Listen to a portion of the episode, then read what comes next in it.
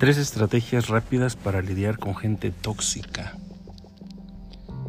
Según Ralph Waldo Emerson, nada sorprende más al hombre como el sentido común y un buen trato. En una sólida observación sobre el manejo de las interacciones con personas difíciles, Mark Walston, un psiquiatra y consultor de negocios de Los Ángeles y autor de The Just Listen, Discover the Secret of the Getting The Absolute Engie, dice que es simple tratar con viles los que culpan, los que chillan y los que se quejan. Aquí hay tres estrategias. Una, no esperes que no sean difíciles. Una vez que has identificado a una persona complicada, ajusta tus expectativas para que no te sorprendan sus acciones y establece una distancia emocional. Dite a ti mismo, aquí vamos otra vez. Cuando este tipo de gente no tiene lo que quiere, te orilla al enojo o a la exasperación, haciendo más difícil para ti pensar con claridad.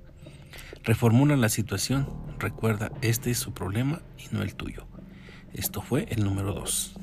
Ahora, número 3. Déjalos terminar de hablar.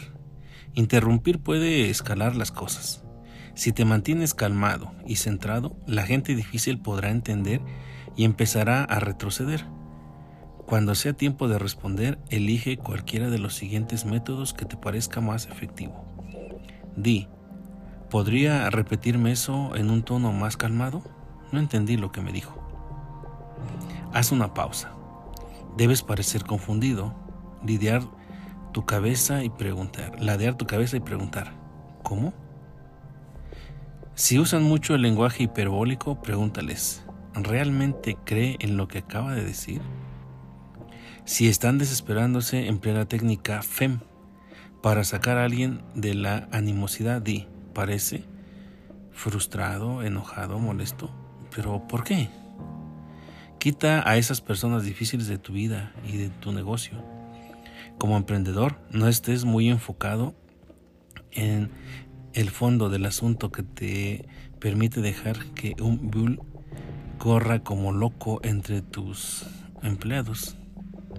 Según Goldstone, entre más reconozcas y remuevas a la gente difícil de tu empresa, va a ser una cultura más positiva y más gente querrá